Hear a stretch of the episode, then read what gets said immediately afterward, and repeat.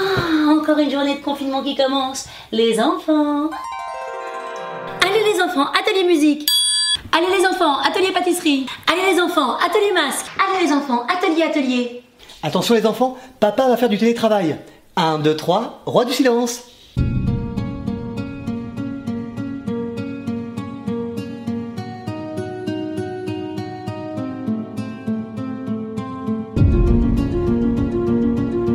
Confinement nous apprend beaucoup en ce moment à vivre avec nos proches, tout en nous passant de ceux qui nous sont un peu plus éloignés.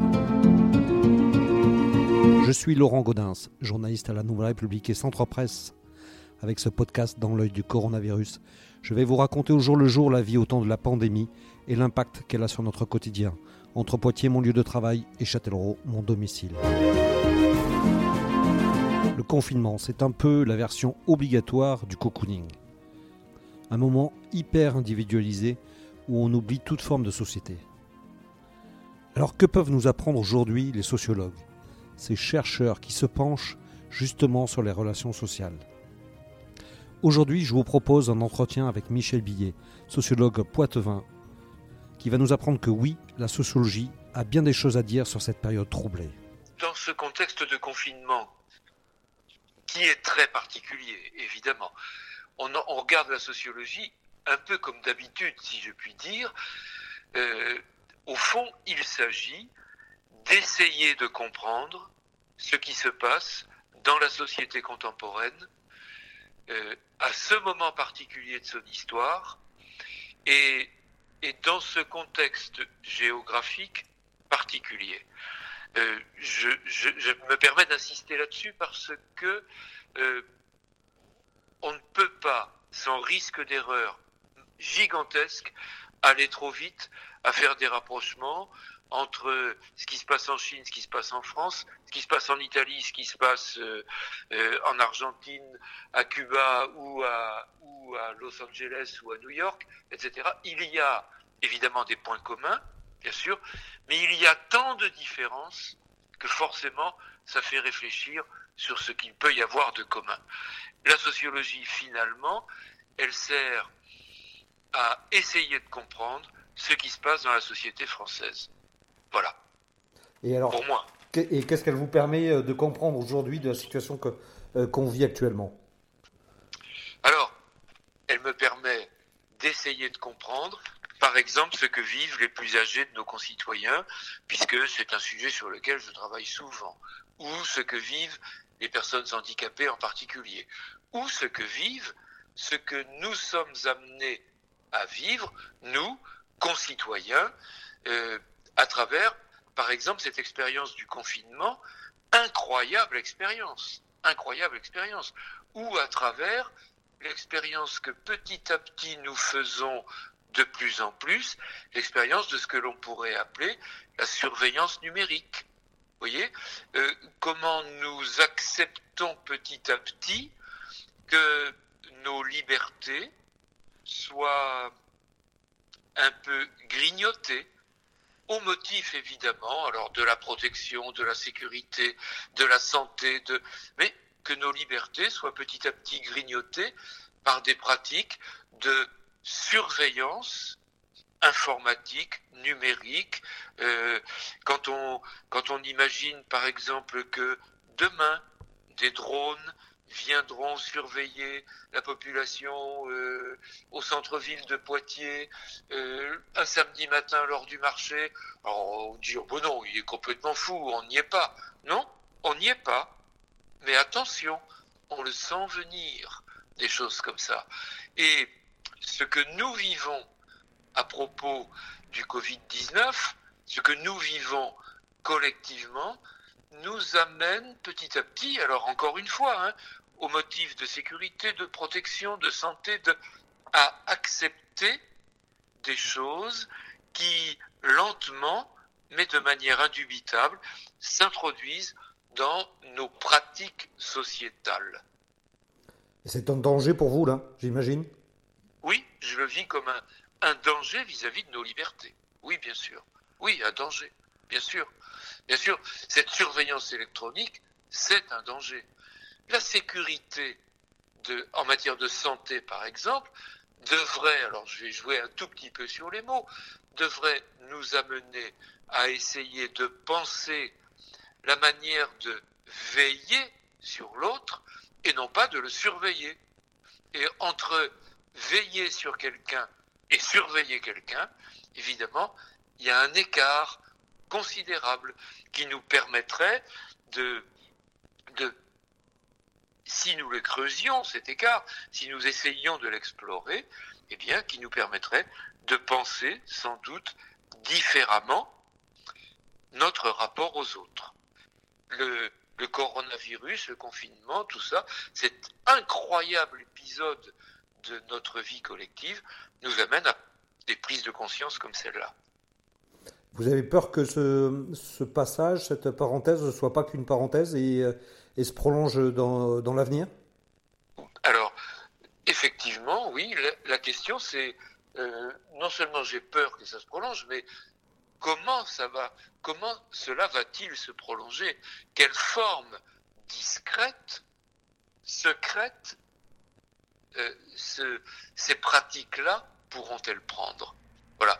Mais je, je crains malheureusement, je crains malheureusement que, bien sûr, euh, euh, ça, se prolonge. Oui, oui, oui.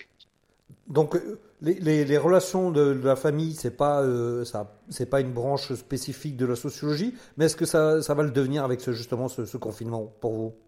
Est-ce que la sociologie a des choses à dire sur le sur ce, cette période et ce confinement et ces relations familiales? Bien sûr.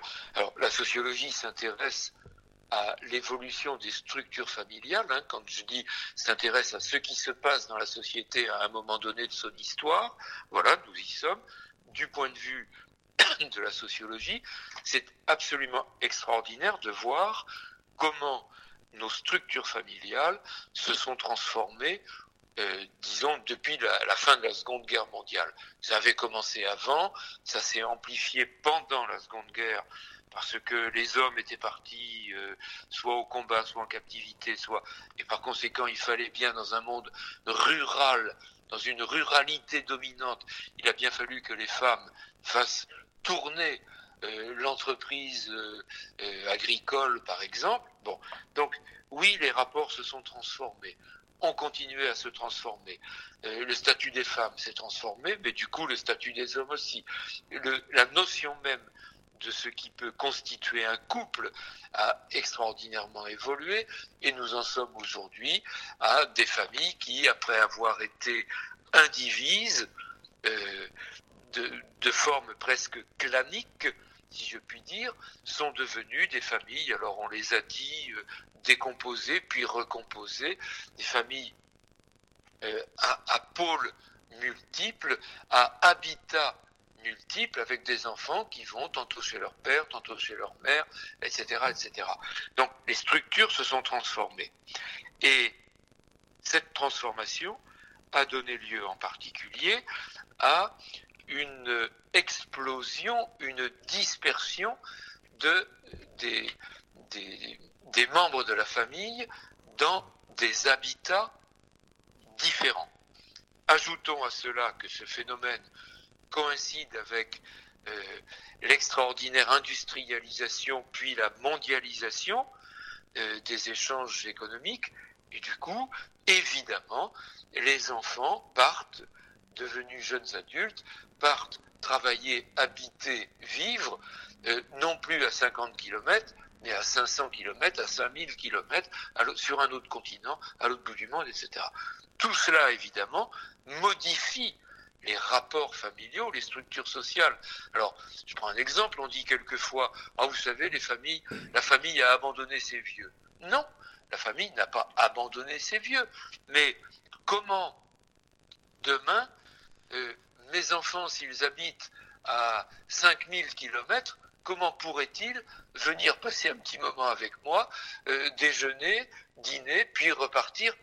Impossible, évidemment, parce que le voyage demande du temps, de l'argent, de la disponibilité. Ça ne veut pas dire ils ne m'aiment pas, ça ne veut pas dire ils m'abandonnent, mais, mais ils ne peuvent pas. Alors on va me dire, oui, mais ils ont choisi d'aller habiter là-bas. Oui, oh, ils ont choisi, ils ont choisi.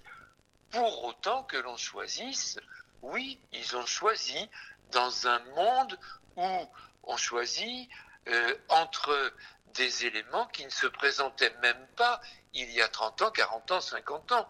Alors oui, ils ont choisi, mais, mais choisit-on ces modes de vie? C'est pas tout à fait sûr. Vous voyez? Donc, allez, ces transformations familiales, elles ont pour effet une dispersion familiale. Et le coronavirus, euh, le, le, confinement dans lequel nous sommes, évidemment, nous, nous fixe provisoirement, nous fixe les uns et les autres là où nous sommes, avec une grande difficulté, pas toujours une impossibilité, mais une grande difficulté d'aller se voir physiquement les uns les autres. Qu'est-ce qui nous reste?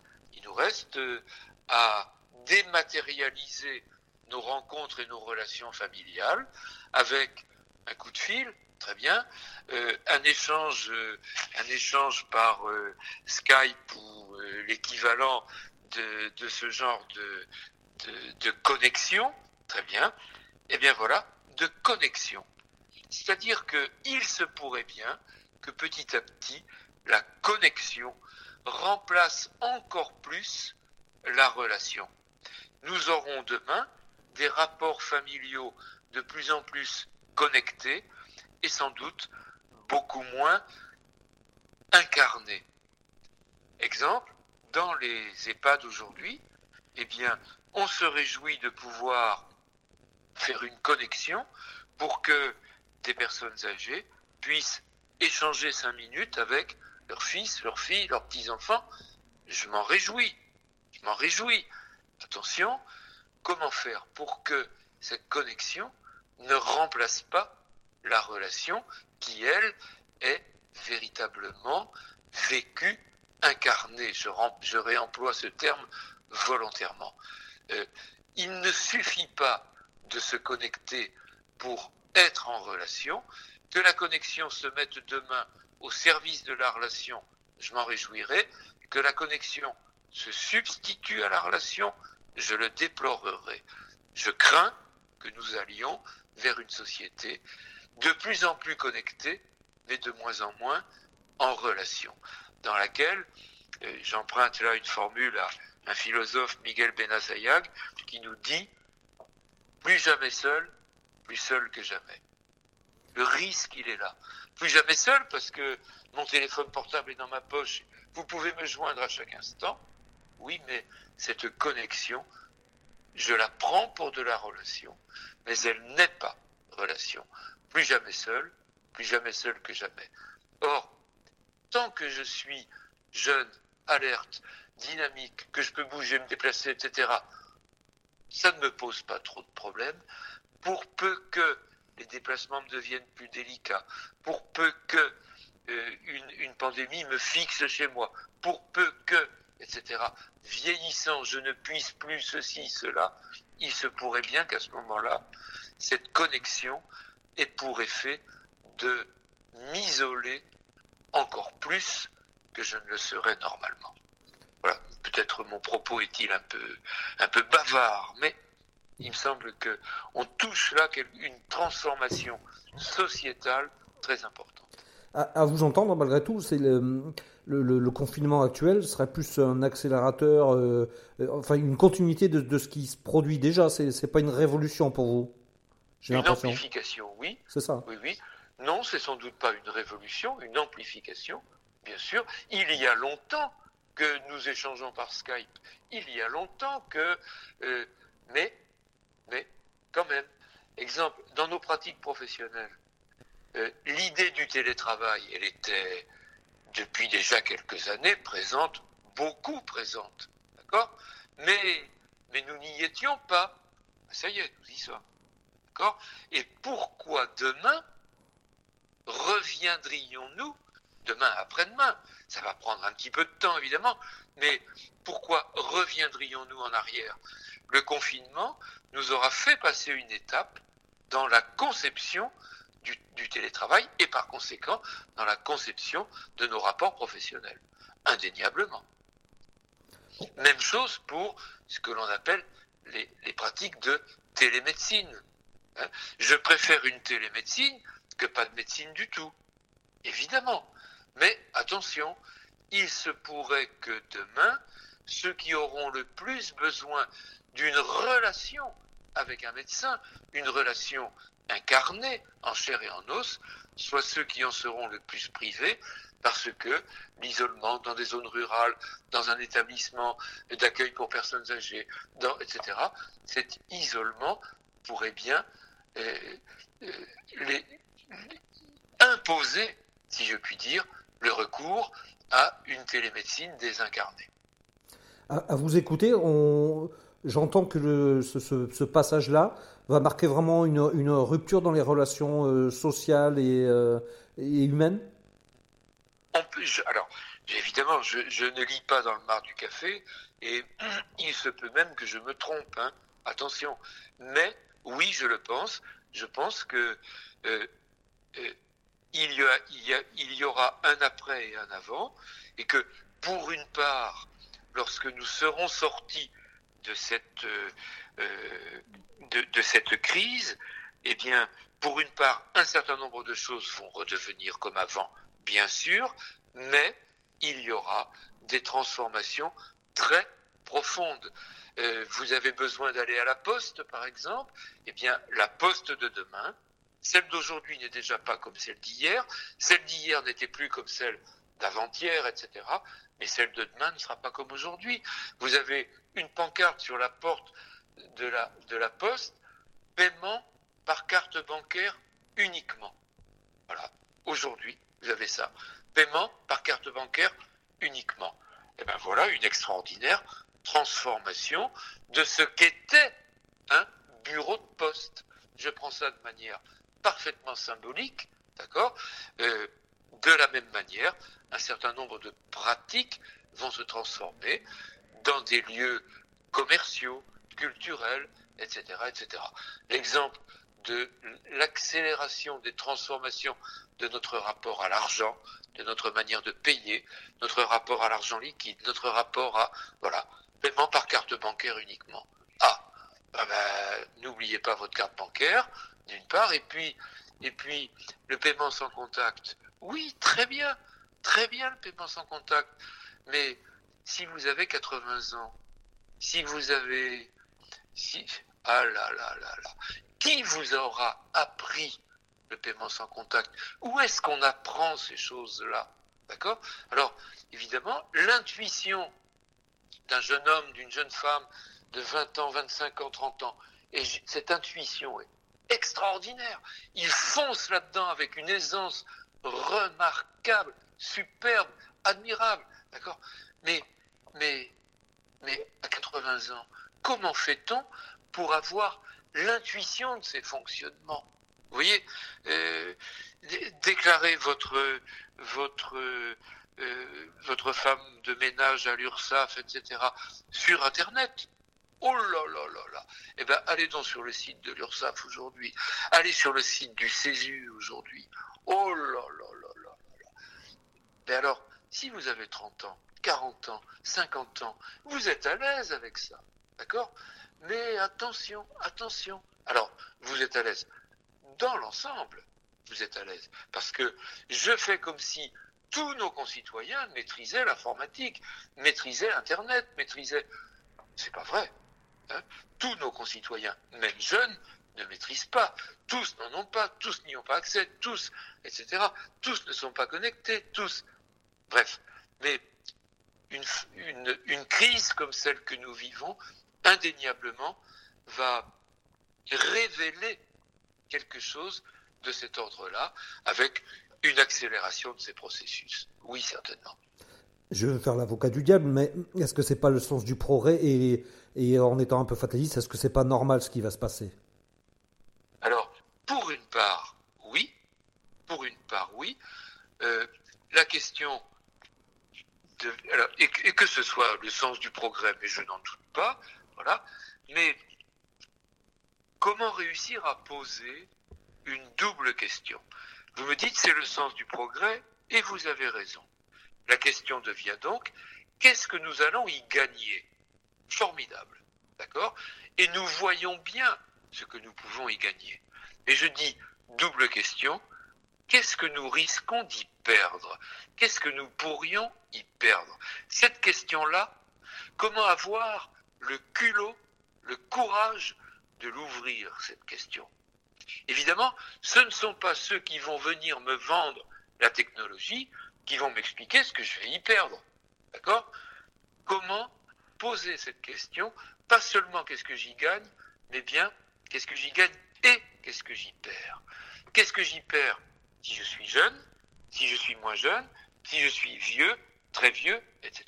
Qu'est-ce que j'y perds? Le risque, c'est d'y perdre le face-à-face de la relation. Or, ce qui nous fait hommes et femmes, c'est la relation. Je vois bien, par exemple, dans la continuité d'apprentissage que le ministre de l'Éducation nationale, auquel le ministre de l'Éducation nationale incite, là, dans ce moment où les écoles sont fermées, etc., les gamins sont scolarisés à la maison, à distance, par télé, machin chose, télé, apprentissage, télé, formidable. Je vois bien ce qu'on y gagne. D'accord? Mais attention, euh, tous les enfants n'ont pas, les enfants de 5 ans, 10 ans, 15 ans, n'ont pas un ordinateur à disposition. Ils ont des frères et sœurs, ils ont des parents, et très souvent, il y a un ordinateur disponible pour toute la famille. Or, tout le monde en a besoin au même moment, évidemment. Donc déjà, ça complique sacrément les choses. Et puis, je ne doute pas du génie inventif des, enseignants pour mettre en ligne mille choses dont les gosses vont avoir besoin, d'accord? Mais où ces enseignants auraient-ils appris cette, auraient-ils appris cette pratique du téléenseignement, de l'enseignement à distance? Eh bien, il faut qu'ils l'improvisent. Ah ben voyons, eh ça doit être génétique chez eux. Euh, allons, c'est pas sérieux. Donc, je vois bien ce que nous pouvons, nous, les enfants, les adolescents, les enseignants, y gagner. Je préfère ce téléenseignement à pas d'enseignement du tout, mais attention, qu'est-ce que l'on y perd? Qu'est-ce que ces gosses vont y perdre? Or, l'accès à, à certaines disciplines exige la relation de l'enseignant avec son élève. Une relation en face à face pédagogique, une relation, je reprends ce terme encore une fois, incarnée. Il me semble qu'il y a là quelque chose de fondamental. Oui, c'est un progrès, toutes ces technologies, tout cela vers lequel nous allons, oui, c'est un progrès. Qu'est-ce que nous y gagnons? Ça, évidemment, cela s'impose. Attention, n'oublions pas de réfléchir à ce que l'on y perd pour pouvoir compenser les pertes. Autrement, nous ne risquons pas de les compenser si nous ne les identifions pas. Voilà. En replongeant dans la structure familiale, est-ce que cette période de, confinement euh, peut changer durablement le rôle des, euh, dans la famille? Est-ce que vous pensez que ça peut avoir changé quelque chose? Ah oui, sans doute, une redistribution des rôles, oui, sans doute, y compris dans le bon sens. Je veux dire, on voit bien que, par exemple, euh, le confinement, etc., la suspension des activités scolaires en milieu euh, scolaire, etc., exige que les enfants restent à la maison. Un des deux parents va donc euh, rester.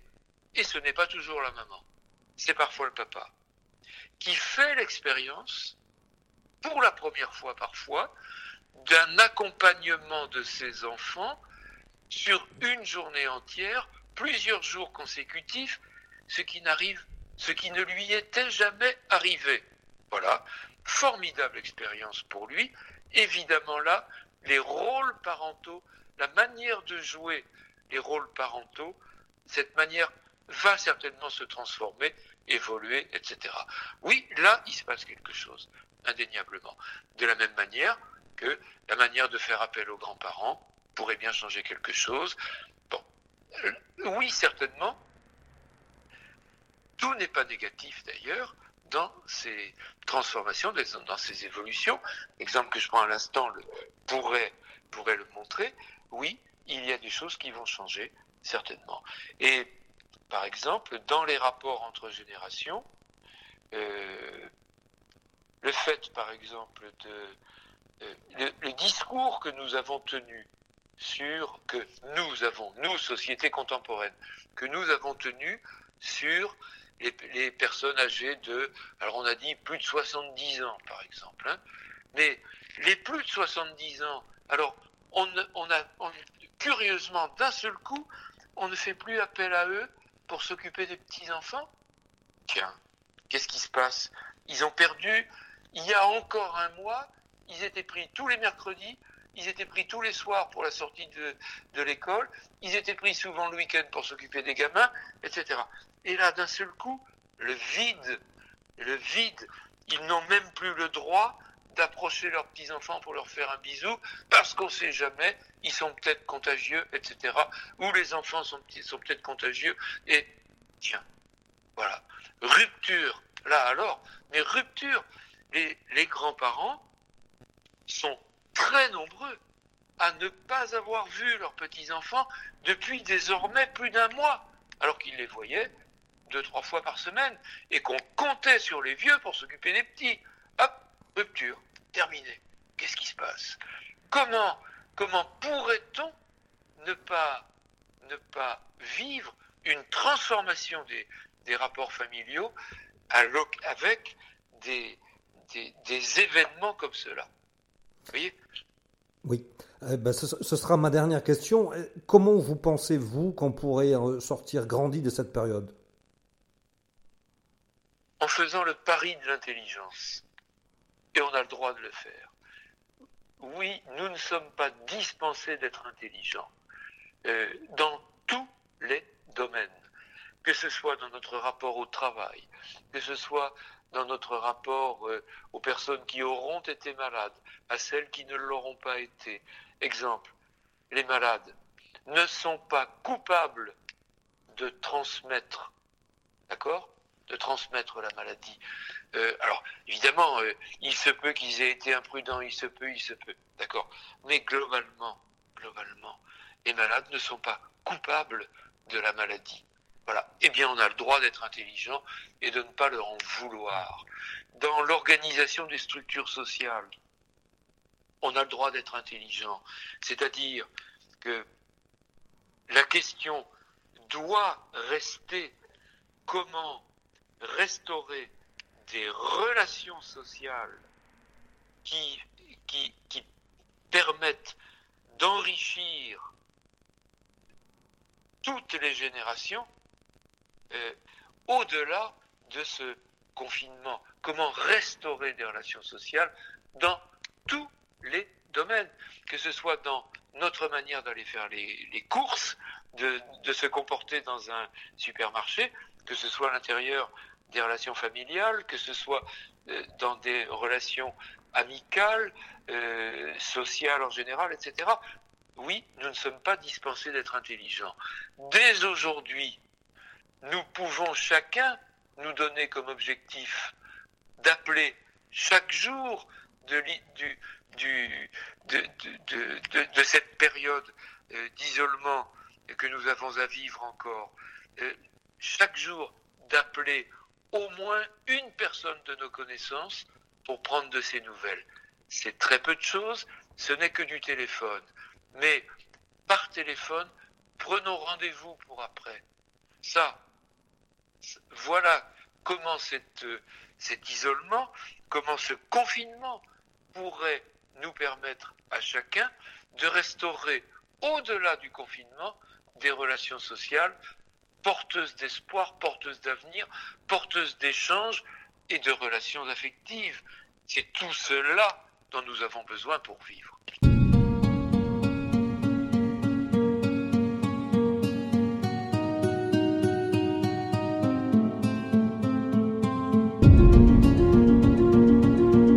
Voilà, c'est terminé pour ce nouvel épisode du podcast Dans l'œil du coronavirus. Si vous l'avez aimé, n'hésitez pas à en parler autour de vous, à le partager sur les réseaux sociaux, à vous abonner sur les plateformes de podcast telles que Spotify ou Deezer et à voter pour lui sur Apple Podcast. Ça nous aidera vraiment à continuer. Si vous avez un sujet que vous aimeriez voir développé dans ce podcast, n'hésitez pas à me le transmettre par mail à laurent.gaudens.nr-cp.fr. En attendant, lavez-vous bien les mains et à très vite.